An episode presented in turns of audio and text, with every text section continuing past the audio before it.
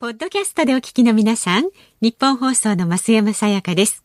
辛坊治郎ズームそこまで言うかは、24時間ご意見対応型のラジオ番組です。辛坊さんへのニュースに関する質問や、今日の放送を聞いての感想、明日の放送で扱ってほしいニュースなど、24時間受け付けています。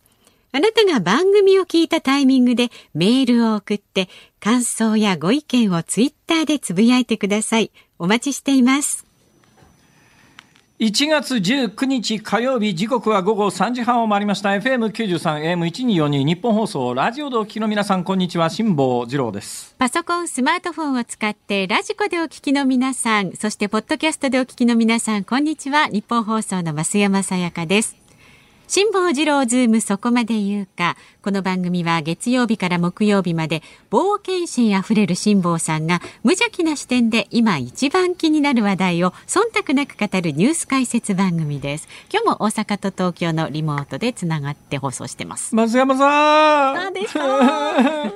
何ですか？寒い。いやいや、同じくです。寒いっす、ねあったか今そうな大阪の気温が上に4.9そうなんですよ。逆に言うとね、ええ。今私ムートンのジャケットを着ながらやってるというのを、はい。えーそちらでスカイプの画面を通じて見ていただいていると思いますけれども、はい。このムートンのジャケットを着てないととてもじゃなないけど寒くていられないと。冷えますなぜかというと下 T シャツ1枚だからということはあるんですけどね。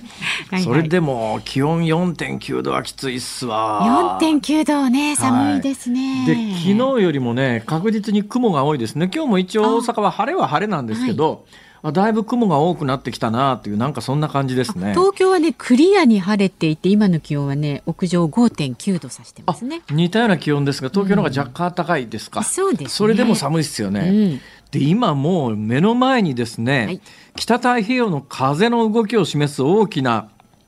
地図が私の小さなスマホに掲載されてるわけでありますが、ええこれを見ると今北太平洋ですね、はい。まあ、いくつか大きな低気圧がぐるんぐるん回っていて、ええ。これこの時期に太平洋に乗り出したら結構厳しいだろうなとこうですね最近ね私ねあのスマホに導入したんですよ、ええ北太平洋の風を表示してくれええ。るアプリ,、アプリってやつを。はい。でこれ暇があると私ねこの、えーアプリを開いてええ。北大西洋の風がどうなってるのかというのをこう見るわけですけれども、い、やー まずいですねこれは。そうですか。はい、そんな中ですね、今日私あの海外から発注し海外に発注しておりました、えー旗のセットっていうのが届きましてね自宅にね、この旗というのが国際信号機っていうのがあるんですけれども、国際信号機の木は旗ですね。国際信号旗ですよ、はい。これがねアルファベット A からあの Z までえ A 機から Z 機までですね、えー26ありますねアルファベットは、それぞれのアルファベットに対象する旗が模様が決まってるんですよ。ーそれに0から、えー9までの旗も決まってるんですねで,、えーでそれを組み合わせることによって、ええまあ長い文章でも英語の文章なら旗で表現ができるわけですよ。ええそうでしょ？それはそうです。増山さやかも旗でダーッとこう、はいはいなんなら今度プレゼントしますけどね。それどんなプレゼントよ？これ。これだったらタダですから。どうやって使ったらいいのか。そうですね。あんまり使うことはないと思いますけど、ねそうやって昔無線なんてものがなかった時代に、はい船と船の間に、ええで更新するためにですね、えー、バーッと旗を上げるわけですよ。ええ例えば船の上って黄色い旗を1枚上げると、はいえーあの検疫機関を、えーあのい呼ぶっていうそういう意味なんですね。検疫機関ってわかりますか？あのクラクランティーンっていう、えーえー Q で始まる英語がありますね。貿易とか、えーそういう意味ですけれども、もともとはあの反戦大航海時代になんか海外から入ってくる船は港で40日間あの、えー要するにうん入国しちゃダメと病気持ってくるからってええいうようなところからこのクラクラランっていうのは要するに4とか40 40ですね、なはい。なんかごめんなさい。今もうこの話をするつもりが全然なかったんで 全く調べずに喋り始めてますけど、何が言いたいかというと、はい。この昔から大航海時代の反戦時代から、えー当時は飛行機ありませんから海外からやってくるとなると地続きで陸路を移動するかあるいは船なんですよ。で陸路を移動するものに関しては国境線にそれこそあのトランプ大統領がメキシコとの間に 壁作るって言いましたけど、逆にあれを聞いた時にえアメリカとメキシコの間に壁がないのっていう陸路の国境線ってそういう感じで、全部のところに壁があるかっていうと必ずしもそうではないんですね。まあ、東西冷戦時代に例えば西ドイツと東ドイツの間にやっぱ壁がありました、うん、でまあこれ西ドイツと東ドイツの間っていうよりも象徴的なのはベルリンという都市なんですが、はい、ベルリンという都市の真ん中には巨大な壁があってですね、まあ、東と西が行き来できないようになってたわけですよ。すねうん、なんかあの日本って周り海に囲まれてますから国境線という概念が非常に希薄なんですけれどもピンとこないですね。ピンとこないでしょ、うん、だからね我々日本人の多くは国境線というものには壁があって、はいうんそうそうそう。でそこの、まあ、フランスからドイツとかね、えー、ドイツから、まあ、あのスイスとかっていうあたりには巨大な壁があって、うんうん、この壁のところで検問みたいなものをやってて、はいはいはい、そう簡単に乗り越えられないっていうイメージあるじゃないですか。でも逆にトランプ大統領が大統領に就任した時に、うん、メキシコとの間に壁作るって聞いて、あれ、うんメキシコとアメリカの間には必ずしも壁はないのかと。ないんだ、ね、つまり陸路を通じて行き来が自由。えー、確かにね、うん、今の建設技術ならば、はい、日本だけじゃありません。全世界の国がおそらく、まあ先進国だけじゃなくて、うん、隣の国との間に壁作るぐらいの土木建築技術は持ってると思いますけれど、はい、だけどやっぱり国境線ってすごい長いですから、うん全部のところに必ずしも壁があるわけじゃないんですよ。すよね、と陸路って基本的にやっぱり人の行き来を止められるかというと、はい、デリケートでたくさんこう人が行き来するようなとこ行き来するようなところには壁は確かにあります。止めてます。まあそれはもう東西ベルリンの真ん中にあった壁が象徴的ですけれども、そうでないところはあの例えば砂漠で実は隔てられてるとか大きな川で隔てられてるということになると、もうそれが自然の国境になってたりします。でそうでないところも全部のところに壁があるわけじゃないんですよ。となると人の行き来ってそう簡単には止められないんですね。だからいわゆる貿易、病気を防ぐという観点からも、陸路の貿易はもうこれどうしようもないよねって、例えば人間止められても、ペストというのが14世紀以降もうヨーロッパ全世界で大流行して大変たくさんの方が亡くなったんですが、はい、ペストを止めるために人間だけ止めても意味がないわけですよ。ペストって基本的に小動物が媒介しますから、まあ、基本ペストってどうやって移っていったかというと、まあ、ネズミが主な感染源であるところは多いんですが、ネズミから直接人間に移ったわけじゃなくて間にノミが挟まってるんですね。だからのみと人間と両方こう刺して、そのネズミ刺したのみに人間が刺されるとペスト菌ってあれ細菌なんですけれどもその細菌感染症と、えー、その時代に、まあ、陸路の国境はもう止めようがないんですよ。ネズミなんか関係ないですからね。ネズミに国境なんかありませんから。そして陸路は止められないけれども、うん、船に関しては止めましょうということで、ええ、外国から来た船に関しては港で長期間止め置いて、え、でまあ、例えば40日ぐらい止め置くと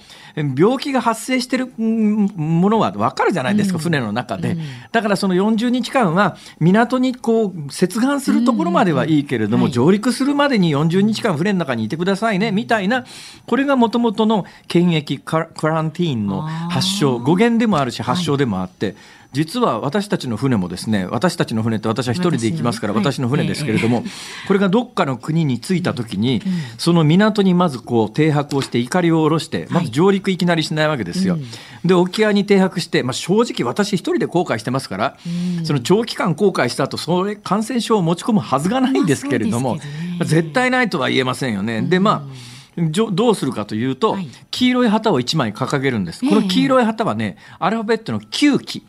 ウルトラ Q の Q です。Q の旗と書いて Q 期って言って、はい、Q の旗って黄色い旗、もうまんま黄色しかない、黄色の幸せの黄色いハンカチみたいな旗なんですが、はいはいこれを1枚掲げとくと、うん、あの全世界共通言語で、うん、つまり認識として、検疫官を呼ぶっていうそういう意味なんです。来てくださいそう検疫官来てください、だから黄色い旗掲げて港のあたりでこう停泊してると、うん、えその国の検疫官がやってきてですね。でとりあえず先導してくれてここの岸壁つけなさいみたいな、そういう手続きが始まっていく。旗1枚でそういうことの表示ができるんです。でアルファベット26文字全部に意味があります。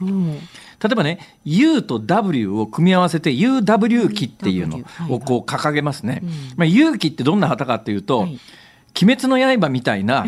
えー、黄色と白の確かね、え黒だったか、ごめん、ちょっとうろ覚えでいい加減なこと言ってますけれども、一末模様なんです。で、えー、W 機っていうのは確かね、えー、青と白と赤かなんかが弁当箱のようなもう感じで、四角の中に小さい四角があって、もう一つ小さい四角がある三色機なんですよ。え、基本的に四角い旗なんですか、みんな。みんなあの基本的に数字機というのは三角形のペナントみたいな旗なんですけれども、えー、アルファベットの A から、えー、Z までは四角い旗です、基本的に。あの日本の国旗と同じ縦横比だと思いますね。全世界の旗って縦横比は大体決まってるはずですから、あんな旗なんですよ。で、その UW っていうのを掲げると、えー、これは基本的にあなたの、えー、安全な航海を祈りますよっていう意味になるんです。だから港で他の船が出港するときに、うん、こっちの船がまあ港にいるとすると UW、U と W を組み合わせてこうバーッと掲げると、あ行ってらっしゃいっていう意味ですね。はい、というようなふうにアルファベットの組み合わせで、増山さやかも旗で示すことができると同時にそれいちいちそんな長いことを英文で伝えようと思ったら、例えば S とか A みたいにたくさんアルファベットの中で出てくるやつは何十枚も持ってないと言語ができないじゃないですか。そんな面倒くさいことしてられないので、基本的に1枚1枚に意味があるし2枚の組み合わせにも意味があると。それの組み合わせにこれも全世界共通言語ですから、あの海洋海の世界では。ね、これ「ILOVEYOU」みたいのもあるんですか？そういうのはない「ILOVEYOU」はもうそのまんま「ILOVEYOU」はまあ全部一語一語の単語で表示することはできます。少なくとも私の記憶の中に「ILOVEYOU」を示す、えー、旗の組み合わせはありませんが「ILOVEYOU」を旗の組み合わせで、えーえー、描くことはできます。できます。何ですか ?I love you 出してほしいんですか？いや、できんのかな？素朴な疑問ですけど。いや、できますよ。何でもできますよ、それ は。はい。え、まあ、そんなこんなでね、えー、そういう旗がいるわけですよ、国際公開に。で、えー、私、国際公開を今度することになりましたから、旗がいるわけですよ。今もそんな国内公開するのに、そんな旗なんか積んでないですよ。いらないですから。だけども、そういうわけにいかないんで、これ、国内で買うとですね、結構高くつくんですけれども、海外からの通販だと割とね、それ全部の旗のセットで比較的リーズナブルで買えるんで。お得好きですからね。そう、お得好きって言うな。お得好き、お得好きっていうかコスパが大切なんです。そうですね。そうです。だって全体でね、増山さん、全部自費ですからとんでもない金がかかるわけですよ。よく奥様許したと思いますよ。まあ、奥様許したっていうかね、今のところ知ってます？僕は今持ってる車をね、はい、3月に売りに出そうと思ってんですよ。そうなんですか。そう、渡航費用を稼ぐために。そうなんですで、もともとこの今乗ってる車というやつは、はい、えー、ラジオを始めて、神戸のラジオ局でラジオを始めた時に、えー、そこに綺麗なお姉さん2人出ていただくということになって、その綺麗なお姉さん2人出ていただくに、いただくに際して、ギャラが安いんですよ、ね、ギャラが安いので自費で神戸まで行ってくれっていうのは忍びないじゃないですか、はいはい、そうすると、まあ、あの大阪からの送り迎えは私がやりますって言って。あの構成作家とその2人の女性を毎週末大阪市内から神戸まで往復で送り届けるのにそれまで私軽自動車乗ってたんです。ところが軽自動車でもいいんだけども、うん、4人で軽自動車で高速道路で事故を起こして後ろモデルのお姉さん2人をですね、事故に巻き込ま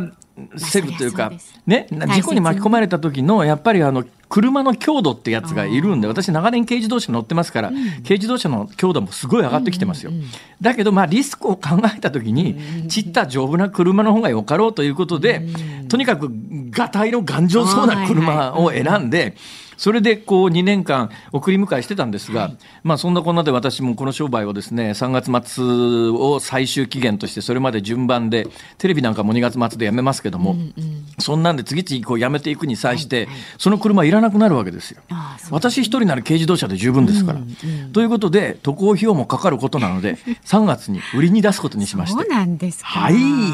まあ、着々と準備重ねてますね。そうですね。ねいやそういう話を今日オープニングでしようというつもりは毛頭なかったんです。冒頭寒いねって言って、はい、あなんか寒い本質的な理由があるはずだと思って自分の中で考えてみたら、うん、あそうだ今週は増山さんと直に会えていないから心がこんなに寒いんだっていうことを言いたかったんです。なるほど。受け止めておきます。しっかりと、えー、何ですかそのの一言で不愛想な反応このオーはプニングね。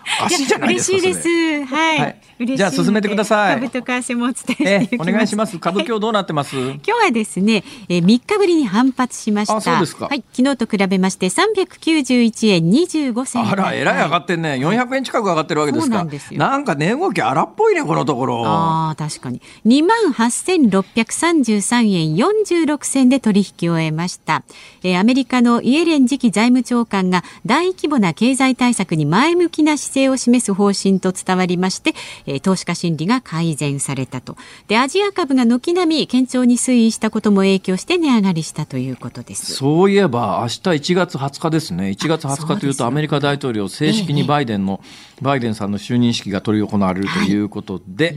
まあそんなことも背景にあるのかもしれないですね。で、為替は？1ドル104円ちょうど付近で取引されています。で昨日のこの時間と比べますとおよそ25銭の円安ドル高になっています。さあ日本放送辛坊治郎ズームそこまで言うかこの後すぐ最初のズームオンの予定はワクチン担当閣僚河野太郎行政改革担当大臣にというお話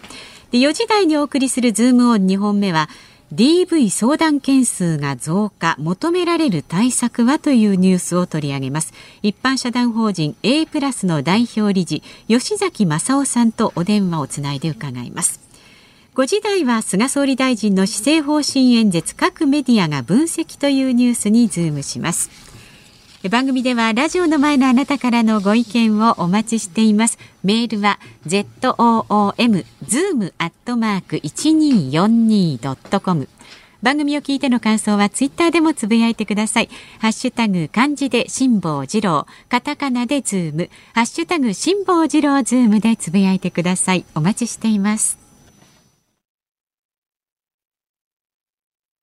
辛坊治郎ズームそこまで言うか。このコーナーでは辛坊さんが独自の視点でニュースを解説します。まずは昨日夕方から今日この時間までのニュースを1分間で振り返るズームフラッシュです。今日正午ごろ宮城県大崎市の東北道古川インターチェンジ付近で複数の車両が絡む事故が発生しました。関係車両は十数台で怪我人が複数いるとみられています。この事故の影響で東北道では古川インターチェンジから月立インターチェンジの間の上下線で通行止めとなっていてこの区間に100台ほどの車がいるということです。自民党は新型コロナウイルス感染症対策本部の合同会議で新型インフルエンザ対策特別措置法の改正案を了承しました。都道府県知事が事業者に休業などを命令できるようにし応じない事業者には50万円以下の過料を課すことなどが盛り込まれています。厚生労働省は静岡県の男女3人と東京都の男性1人が新型コロナウイルスのイギリス型の変異種に感染していたことを明らかにしました。静岡県の3人はいずれも海外渡航歴はありませんでした。日産自動車は事務職に従事する全契約社員およそ800人を4月1日付で原則正社員にすると明らかにしました。経営再建に向けて職場の一体感やモチベーション向上による業務効率化が必要だと判断したということです。中国国家統計局が発表した2020年の国内総生産 GDP は前の年と比べて2.3%増えて主要国で唯一プラス成長に乗せたとみられています。ロシアの反プーチン政権の野党指導者アレクセイ・ナワリヌイ氏が治安当局に拘束されたことに対し欧米各国は非難の声を強め即時解放を求めています。16日に実施された大学入学共通テストで再三注意されてもマスクで鼻を覆わず失格になった受験生は49歳の男で失格後に会場のトイレにおよそ3時間閉じこもったとして警視庁が建造物不退去容疑で現行犯逮捕していたことが明らかになりました。私は人を年齢で差別するつもりは毛頭ありません、はいもちろんです。毛頭ありません、えだけどだけど印象は随分変わるよね。と素朴に思います、はい。何の話をしているか。もしかすると今の増山さんのニュースをうっかり引き漏らした方のために強調いたしますけれどもはい。すで、に昨日一昨日昨日ぐらい大騒ぎになっておりました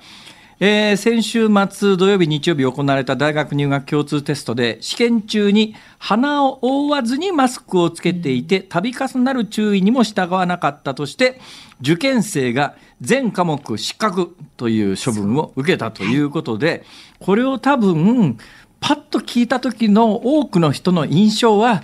かわいそうだな。私もちょっと思います。かわいそうだなってこう普通思いますよね、素朴に。でこれを論理的に私に語らせた場合、えー基本的に将来的にこれは結構やっぱりこの試験官の判断って笑い物になるよねこの時代に新型コロナというのがこういう扱いをされていたんだということで。今は結構みんなピリピリしてる状況だから試験官の立場に思いを寄せる人も多いだろうし確かに、えー鼻からこう鼻出してて周りにいる受験生もあいつから移ったらどうするんだということで気になって勉強できないということもあるかもしれないけれども、私は基本的に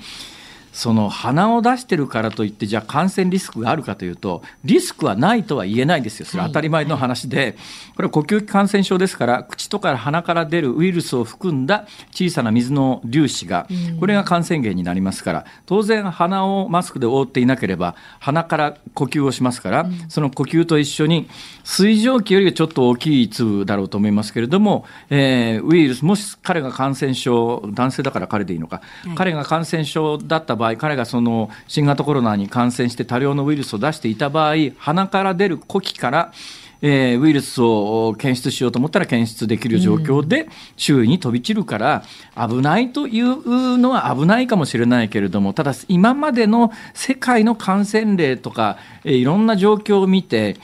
あの咳してるわけでもないくしゃみしてるわけでもない確かに鼻から鼻から出る水分にウイルスが含まれる可能性はあるしリスクはあるけれども、それが本当に感染を広めるようなことになるのかというとまずならないだろうなというのが一般的な常識だろうと思います。そうするとそこに目くじらを立てて募集だじっていうのはちょっといくらなんでもひどいんじゃないのというのが、はいえーあくまでもあの一般論としての意見です。そうねうんで一般論の意見として付け加えるならば、はい。その鼻を出してるだけで穏やかに受験してる受験生がいて、そいつのところに再三行ってマスクちゃんとしろみたいなことを声かけるとそのこと自体で周りのうん受験生はね。気が散って動揺して、はい。はい。うんそれ黙ってほっときゃ済む話だろうと明らかに彼が咳してるとか病気もなんかね感染してる雰囲気があって周りの生徒が嫌がってるとかっていうんだったら話は別だけれども逆にそうやって声をかけて問題を大きくすることの方があの他の受験生に迷惑が多いからやっぱりこの試験官たちは何なんだというのが一般的な印象です。はい。いいですか、はい。というのが今までの一般的な印象ですが、49歳の男で、それ注意されて、お前失格だと言われたら、そのまんまトイレ行って3時間も立てこもっちゃって、ね。今回逮捕されるようなということは、はいはい。そもそもがかなり変わったやつであるということは言えるのではなかろうかと。なぜねこんなに長い間閉じこもったのかっていうのをもうちょっと、ね、気うんまあになる。とだけどね、まあ、受験生何十万人もいますから何十万人もいりゃ一人ぐらいそんなやつがいても不思議ではないんだけれども、これ周りで受験してた子たちはかわいそうだなと思いますよ、ね。本当に。だけどねこれもねこれもあの批判を承知で言いますけれどはい。人生ってね、結局そういうのって運不運みたいなものがあるわけで。ねたまたま受験した時に、自分が勉強してなかったところが出たとか、自分が勉強直前に読んだところがそのまま出たとか、はいはい。運不運みたいなものに人生って大きく左右されるわけで、うん。何十万人も受験生がいてたまたまそいつの隣に座っちゃったっていうのは。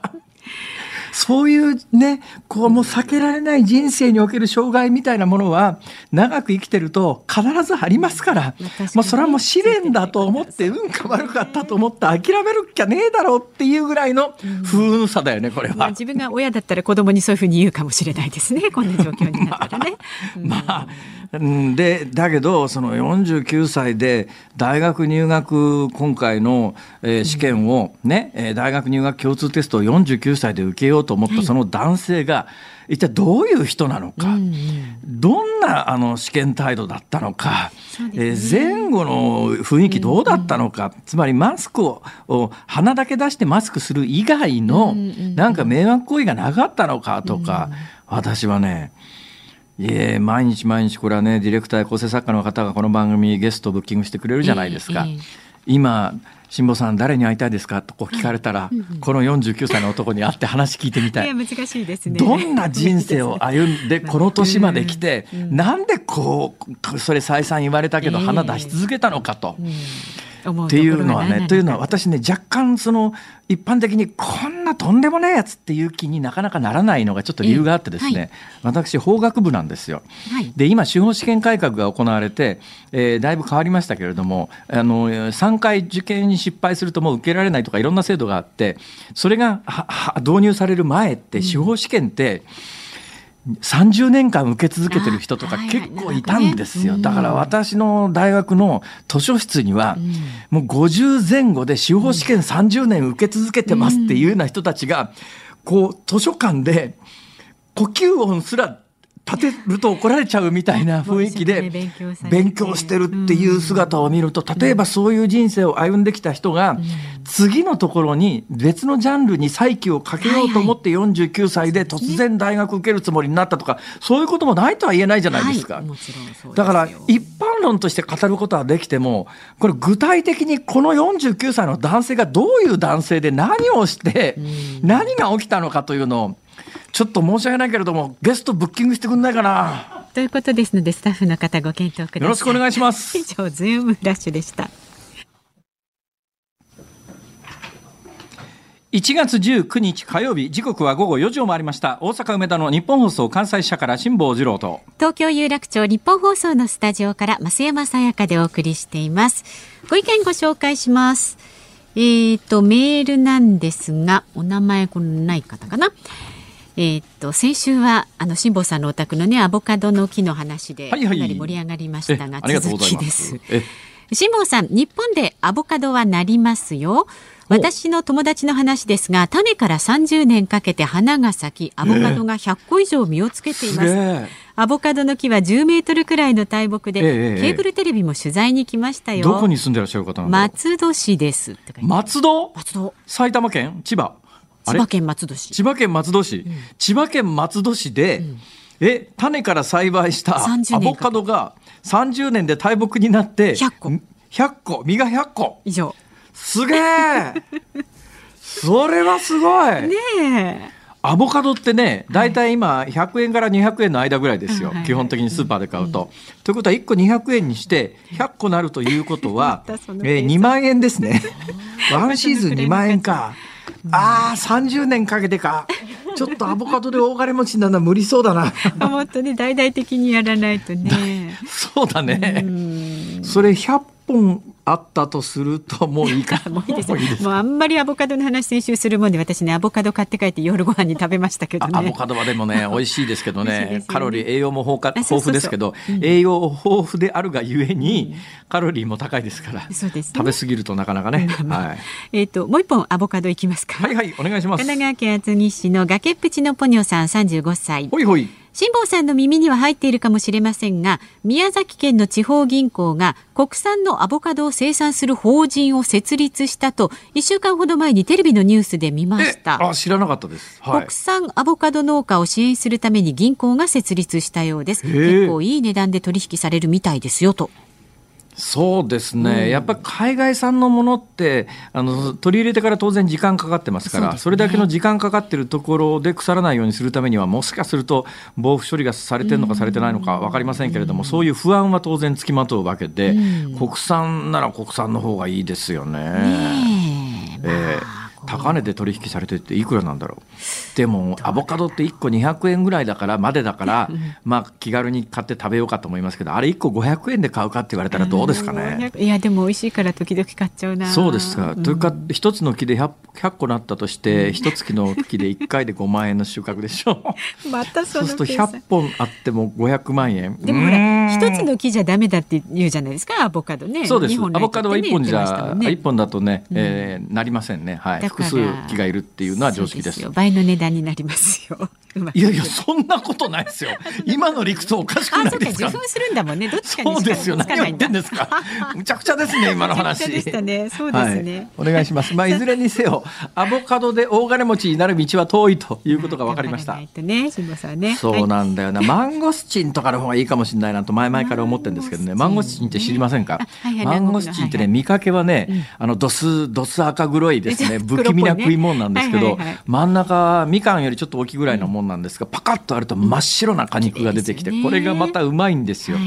あのフルーツの女王と言われてますけどね、日本国内では。入ってるやつですよ、ね、あ種がねあのいっぱいは入ってないですけどね。えはい。あの一個っていうかねまあちょうどねみかんの房みたいな感じなんですよ、はいはいはいその中にまあ大きい種が入ってる房もあるっていうそんな感じですけども、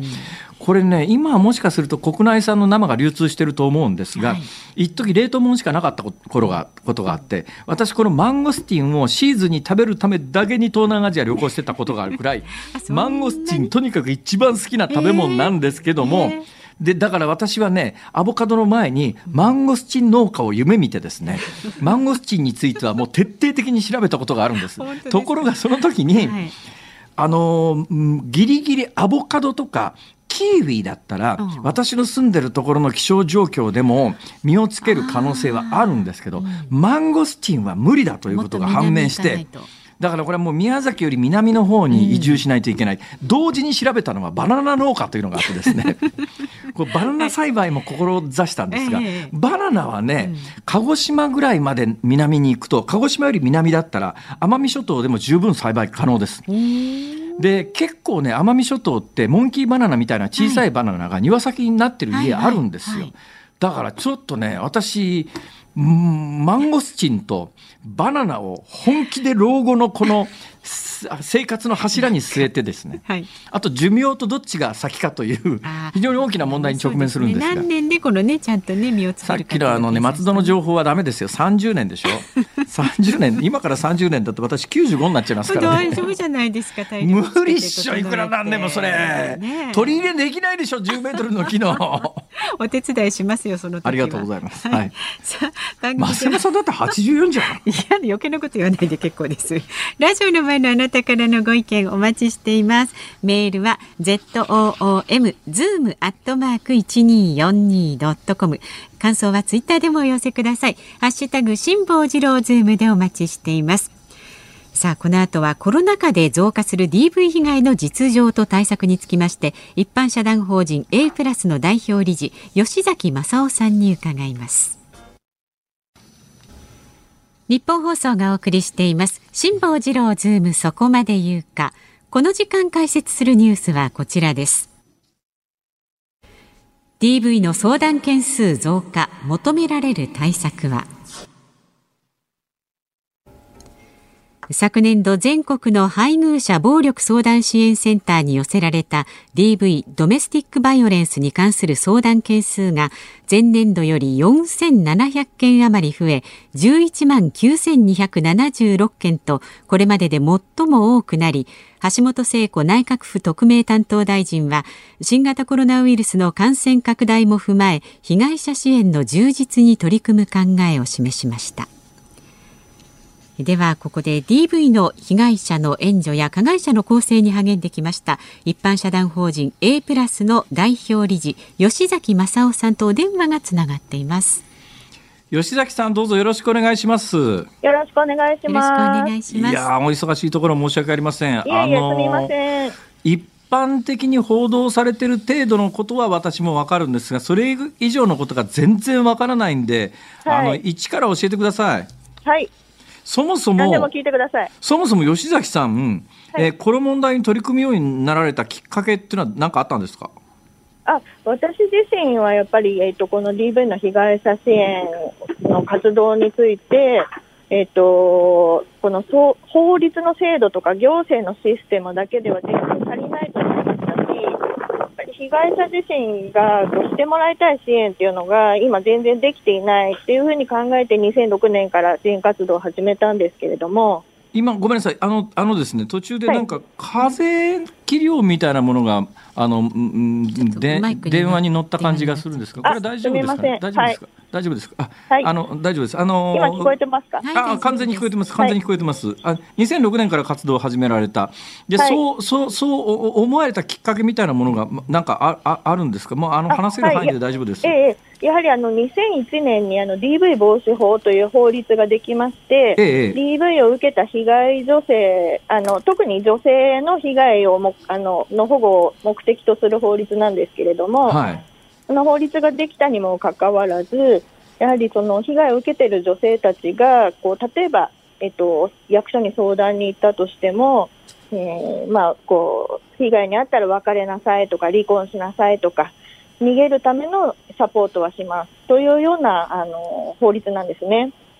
えー、でも、多くのあの被害女性たちは、そんなにすぐにこう暴力を振るわれたからといってこう別れたいと思ったりとか逃げたいと思うわけではなくてなんとかこう可能な限り努力をしてこううまくあの夫婦でやっていきたいとか可能な限りこう夫とこういい関係を築きたいというふうに考えている人たちが多いので、えー、そういう人たちの支援が全くないなっていうことに気がついたんです。なんか気がつくにはきっかけがあったんですかそうですね、まあ、私自身もその経験があったので、こう私がこうあのしてもらいたい支援っていうのを自分で実現しようと思って始めたんですけど、ね、なるほど、なるほど、なるほど、えー、その法律なんですけども、はい、私、不勉強で、やっぱりこういう暴力沙汰に関しては、従来の刑法であるとか、警察介入であるとか、そういうことでなんか防ぐのかなと思ってたら、専用の法律はあるにはあるんですよね。そうですねその配偶者間の暴力についての法律ですね。それってどういう法律で、どういう条文、内容ど、どういうどういう内容なんですか？まあえっと、DV 防止法の法律ってあのすごく特殊な法律で、はあ、えっとあのまあ、もともとこの日本の社会がこう男女が不平等であるという、はいはい、あのところに起因する法律なんですね。ええ、なのでこうあのどうしてもこう女性が社会的にはこうあのなんていうか、えー、弱者の立場であると。でそれが、えー、家庭の中に入っても本来であれば夫婦は対等な立場で平等な権利を持っているはずなのに家庭の中に入っても男性が優位で女性が我慢したりえー、耐えたりしなければならないというこう夫婦の状況、まあ、日本の古来のあの夫婦のこう、えー、関係性とか家族のこう美徳みたいなものにこうあの風穴風穴を刺すような法律だと思いますなるほど具体的には何をするとどうなるっていうようなことを法律には書かれてるんですか、まあ、夫婦間で暴力をあの振るわれた人を被害者を保護すると。夫からあの暴力を振るわれた人を保護するという法律です。それ保護の方法なんですが、ええ、どういうふうに書かれてるわけですか？緊急一時保護といって、シェルターで、はい、あの保護してもらうっていうのがメインになると思いますね。はあ、あのその暴力をする側に普通だったらほら殴ったり蹴ったりすると暴行罪とか傷害罪とかって刑法犯になるんですよね、ええ、そういうのとはどち違う法律構成なんですかね？そうなんです。あの加害者を罰するのではなくて被害者を保護するっていう、え、被害者が逃げやすくなるっていう法律なるほどなるほど。あそういう法律なんですか？はいですからこう暴力暴力を振るわれてこう別れたいという人はこの法律で守られるんですけれども、ええ、いやもうちょっとこう頑張ってなんとか夫婦の関係性を良くしたいという人にとっては全く使えない法律なんですよね。はあ。それ何回か法律改正されてるみたいですけど依然として使えない法律なんですか？そうですね、これまで4回法律改正されているんですけれども、ええ、やはりその加害者の処罰っていうところには全然至っていませんし、なるほど、はい、どうしてもこう被害者がどうやってこう保護されるかっていうところに注力されていますね。今その4回目の改正では、うん。はい、あの野田の事件とか目黒区の事件があったので、あの DV の、えっとえっと、児童虐待っていうのはこうセットなんですっていうことがあの明記されまして、ええ、児童虐待の、えっと、関連の法律と DV の法律がこう、まあ、つながったと、紐付けられたという改正になります。なるほど。あのいその今、えっと、吉崎さんがやってらっしゃる、えー、サポートグループって、え基本はどんな活動が中心になってるんですか？まあ、私たちの活動はかなりこうあの女性たちとは長い付き合いをするような支援かあのスタイルで、ええまあ、私がこう夫からされていることは、えー、DV に当たるのかとかですね、はいはい。あのそういったこう問い合わせのようなこう気づきを促すようなサポートから始まって、ええでえっとまあ、夫婦の関係を対等にするにはどうしたらよいのかっていうようなあのこうアサーティブなコミュニケーションの方法を探るようなサポートをしたり、ええ。それから実際にあの離婚を決意した場合にはあのどうやって安全に離婚ができるかとか、ええ。養育費の、えー確保どうするかとか、ええ。あとは、えっとお仕事をしてしっかりと自分自身が収入を得て生活をたこう立て直していくにはどうするかっていうサポートをしたりとかええええ。あの今面会交流をするとかですね、はいあと加害者の更生教育もやっています。今、安全に離婚という言葉がありましたけども、はい離婚するのは、あれですか、DV 被害を受けてる女性にとったら、離婚するのもそんなに簡単に安全にっていうわけでもないっていう、裏を返す返すとそういうことでしょうね、きっとい。やもう DV が絡んでいる離婚っていうのは本当に大変でして、時間もかかりますし、苦労するんですね。ただ、あの DV 防止法のその適用、えー なんていうか、適用対象になるような、本当にこう分かりやすい身体的暴力とか、命の危険があるような暴力を振るわれてない人たちでも、DV 被害は、被害者はたくさんいるので、はい。その法律で守られないような人たちの DV の問題を解消するサポートっていうのは必要だと思いますし、今、日本の社会システムではそこが少ないと思っています。具体的にその寄せられる相談でいうと、どういう内容があああるんです？まあ、例えばこう離婚したいと言っても、どうして、えーどうしてだ、なんでだと、であなたの DV があのすごく辛いんですとかっていうと、えっと、俺は DV なんかしてない、暴力なんか振るってない、俺は絶対離婚に合意しない、もし離婚するんだったら子供を置いていけ、えー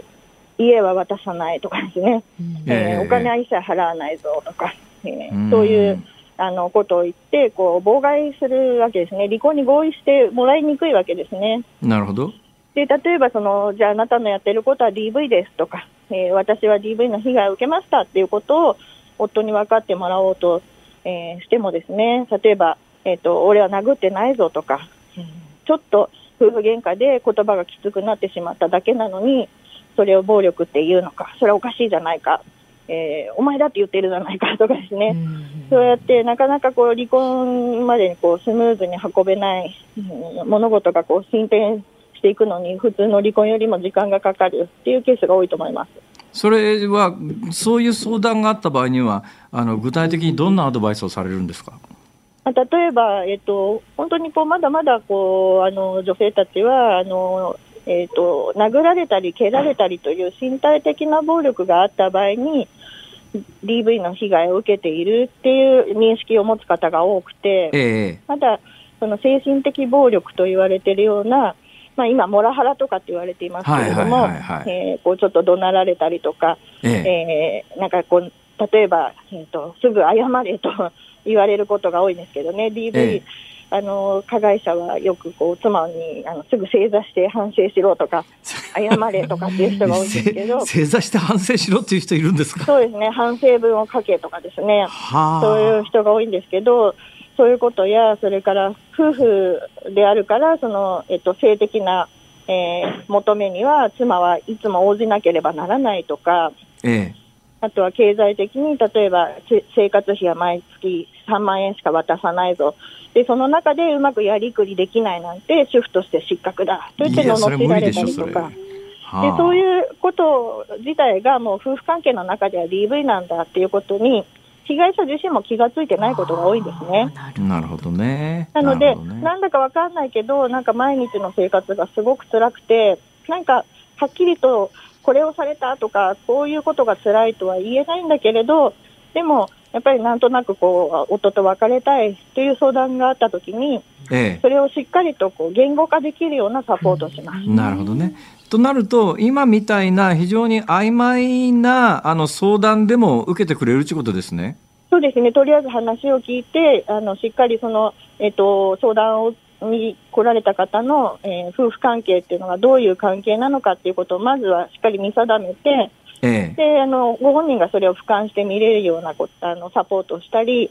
それから自分が何が辛いのかっていうことをしっかり言語化できたり、認識できるようなサポートから始まります。なるほど。そうすると、私のここが、あなたが言っているこういうことが辛いので、私はそれをやめてほしいっていうことがはっきりと言葉に出せるようになったり、えでもしそれで、あごめんごめん、気がつかなかった、じゃあ次からそれ言うのやめるよってなれば、えええ別れる必要がないわけですよね。はいはいはい。なので、そこであの夫婦関係がしっかりと調整できれば、それはそれでなおいいことだと思いますので、なるほど。そういうサポートも、えーしていきますし、えであの DV 加害者って話し合いができない人が多いので。そういうことを言わないでほしい、私、すごく辛いの、傷つくのって言ったときに、ふざけるな、俺だって言われてるじゃないかとか、俺だってもっと何十倍もお前に言われてるぞとか。ありがちな感じはしますね。そうで。すね。そういうことをこうあのそういうやり取りが続くようですとあのどんどん愛情も冷めていってやはええり離婚した方がいいのではないかっていうふうに決意がこう固まっていくかもしれませんのでええ。その時にはこうしっかりと自分がこうあの置かれている状況や夫婦の関係について言語化して、まあ、あの離婚のためのこ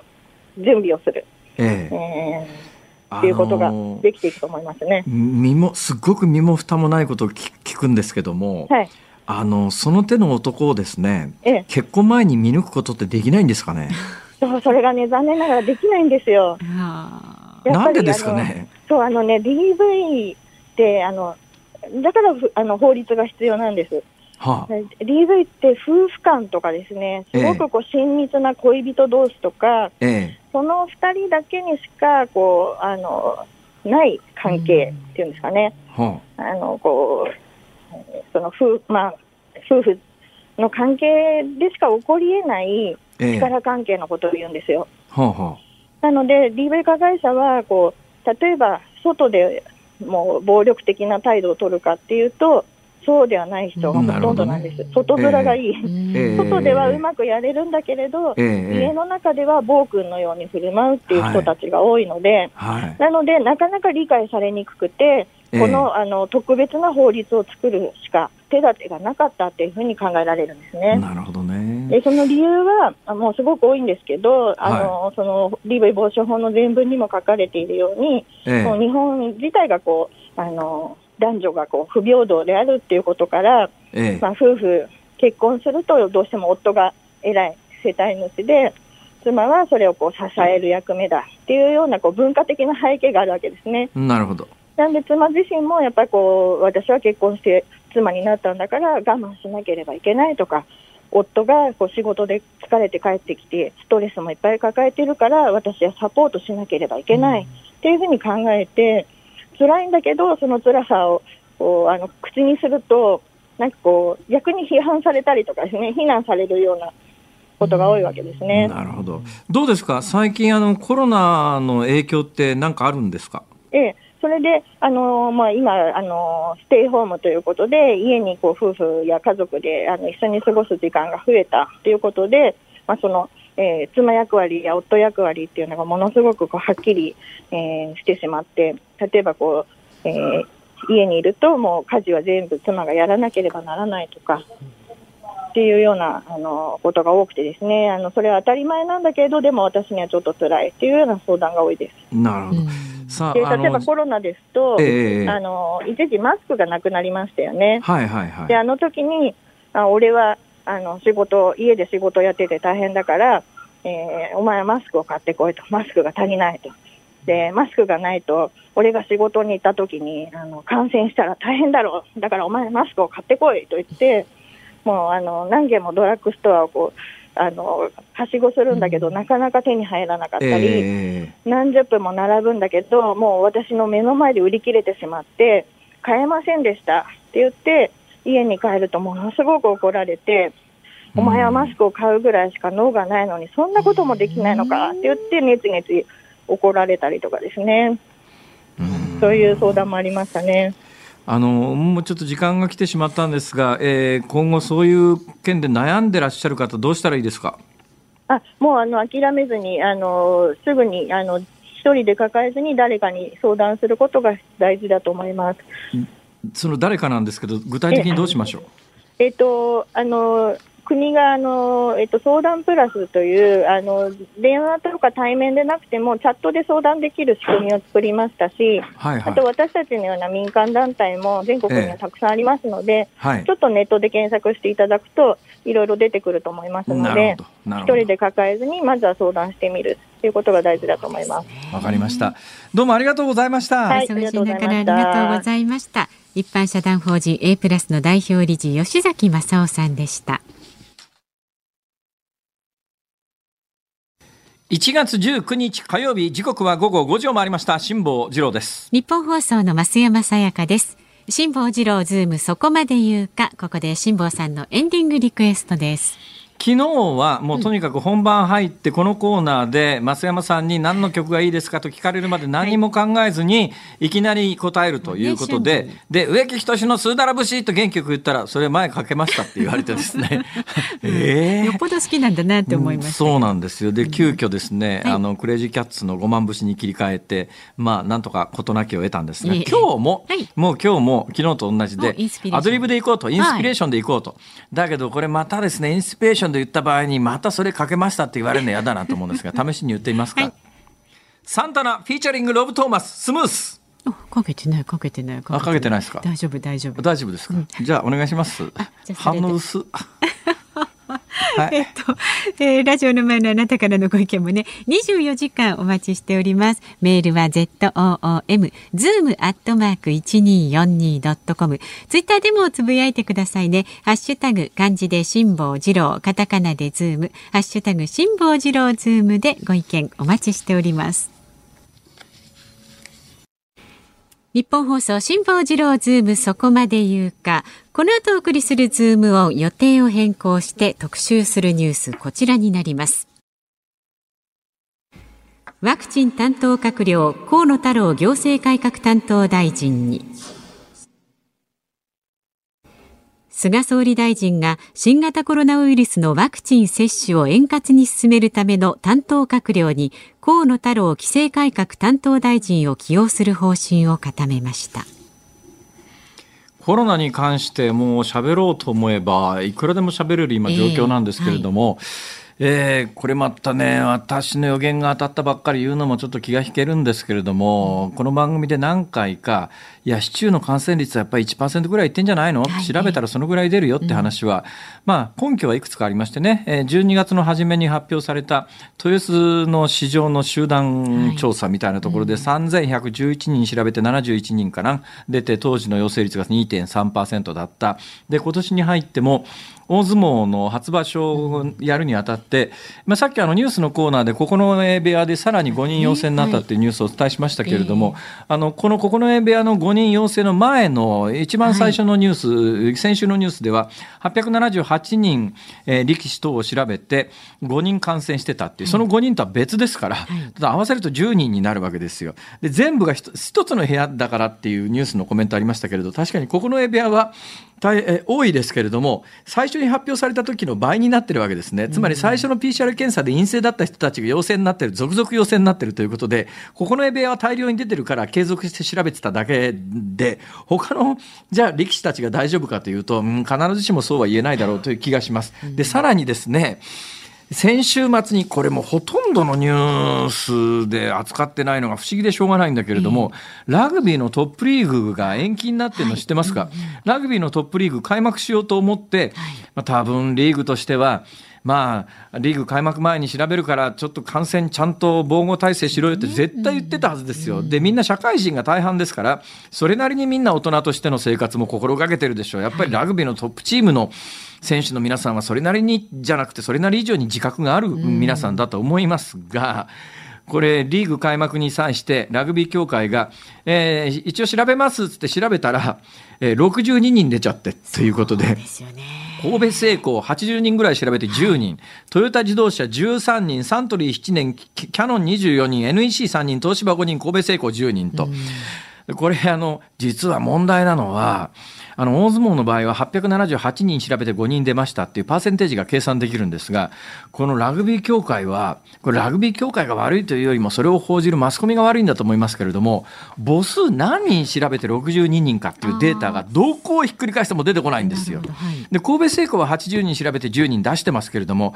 それ全部足していけばいいんだけどトヨタは何人調べてとか出してこないんでパーセンテージが計算できないんだけれどもこれ相当高いパーセンテージで陽性になってるよなと。でさらにですよ J リーグまもなく開幕ですね。で J リーグも開幕に際して調べました。はい、338人調べました。J リーグの登録選手のとチームスタッフです。338人調べたら3人陽性が出ました。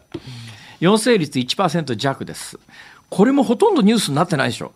これね、私ね、東京都の感染者が今日何人ですというより、はるかにでかいニュースだと思うんですよ。例えばね、東京都の感染者が何人っていうやつは、あくまでも保健所が濃厚接触者等々を洗い出してきて、その人たちが中心になってるわけで、そうすると、普通の一般的な感染率調べることはできないですよね。陽性率は当然高くなりますから。となると、まあ、純粋なサンプル調査が欲しいと。で、純粋なサンプル調査に関しては、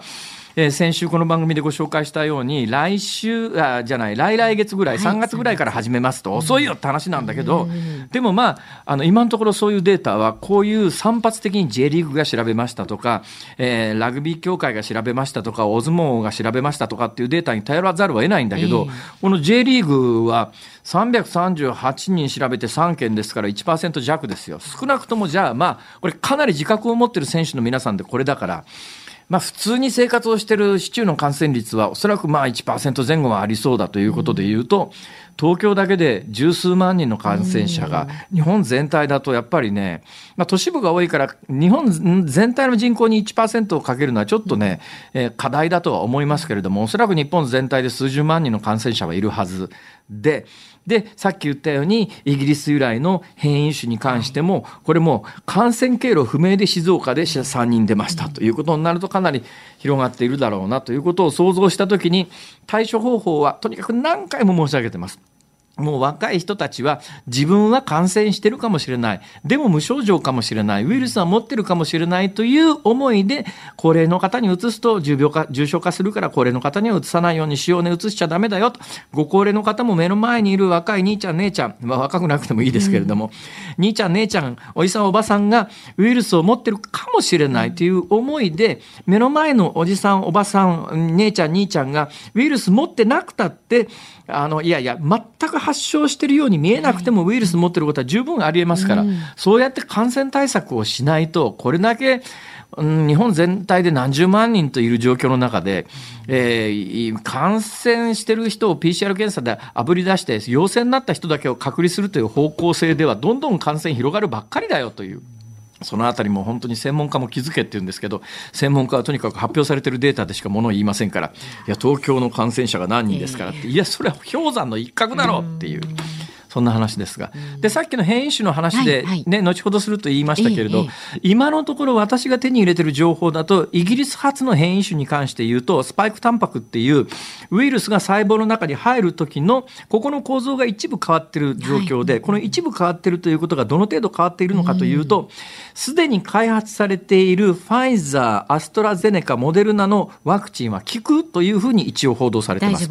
という、とするならば、ええあの大した変異じゃないのと、うん、ワクチンが効くということはおそらくイコールとして考えられるのはすで、にこの病気に感染して抗体を持っている人はかかりにくいだろうということの想像はできます。はい、となるとなんで日本でやっぱりイギリス、えー、フランス、ドイツ、ヨーロッパ、アメリカなどに比べて感染者数も数十分の1だし死者も数十分の1なのは、はい、何かそのあたり免疫の問題というのが大きいんじゃないのかっていうことを考えるとこの変異種も今のところの変異の仕方である限りは今までのコロナウイルスと同じ程度の脅威だと。ただし感染が広がりやすいということで言うと母数が増えれば重症化する人も増えますから。だからまあとにかく個々が感染防止をするということしかないと。もうこれを徹底しなきゃいけないんだけどどうもねマスコミの伝え方も感染症の専門家の伝え方も政治家の伝え方もメッセージの出し方完全に間違えてるよなっていうのが正直な印象です。この放送ね聞いててくれるといいんですけどね。全くその通りです、以上ズームオンでしたお送りしているのはサンタナフィーチャリングロブ・トーマスでスムースであります。フィーチャリングってどういう意味かというとですね、はい。まあコラボみたいなもんですけれども、要するにサンタナがロブ・トーマスを前面に押し立てて、これあのでも作詞作曲はロブ・トーマスですけどね。あそうなんですか。えはい。でこの曲なんで好きかというとはいちょっと若干理由がありましてね。ええあの USJ にモンスター出てくるアトラクション、ミュージカルのアトラクションがあるんですが、ええこのモンスターの出て出てくるアトラクションの中でフランケンシュタインがこの曲歌って踊るんですけどそれが渋いんですよ。ね、私はそれで大好きになりましてですね、はい。これまあ野口五郎さんがカバーしてたねあ野口五郎さんカバーしてらっしゃいますね。うんはい。はいということです。お聞きの日本放送、この後は健康あるあるワンダホを挟みまして、鶴光の噂のゴールデンリクエストをお送りします。そして明日朝6時からの飯田浩二の OK 工事アップ。水曜日のコメンテーター、ジャーナリストの鈴木哲夫さんです。取り上げるニュースは、与野党攻防、衆議院代表質問、吉村大阪府知事、病床確保要請へというニュースをお送りします。で明日午後3時半からのこの辛坊治郎ズームそこまで言うかは辛坊さんお待たせいたしました明治大学政治経済学部の海野素央教授をバイデンがね。そんな感じではい楽しくアメリカ大統領就任式についてねズームしていこうと思っていますどうですか、ポポーとバナナについてその後お便りはありませんか？あのね、たくさん来てますよ。これはね、バナナですね。はいはいええバナナは1年で取れますよ。ハウスでの栽培は新潟県でもやっているところがありますとかね。山形でバナナ温泉の地熱利用とかいうのも来てますけど、あ、そろそろお時間です。そうですか。辛坊はい治郎ズームそこまで言うか、ここまでのお相手は辛坊治郎と。明 増山さやかでした。日もバナナ。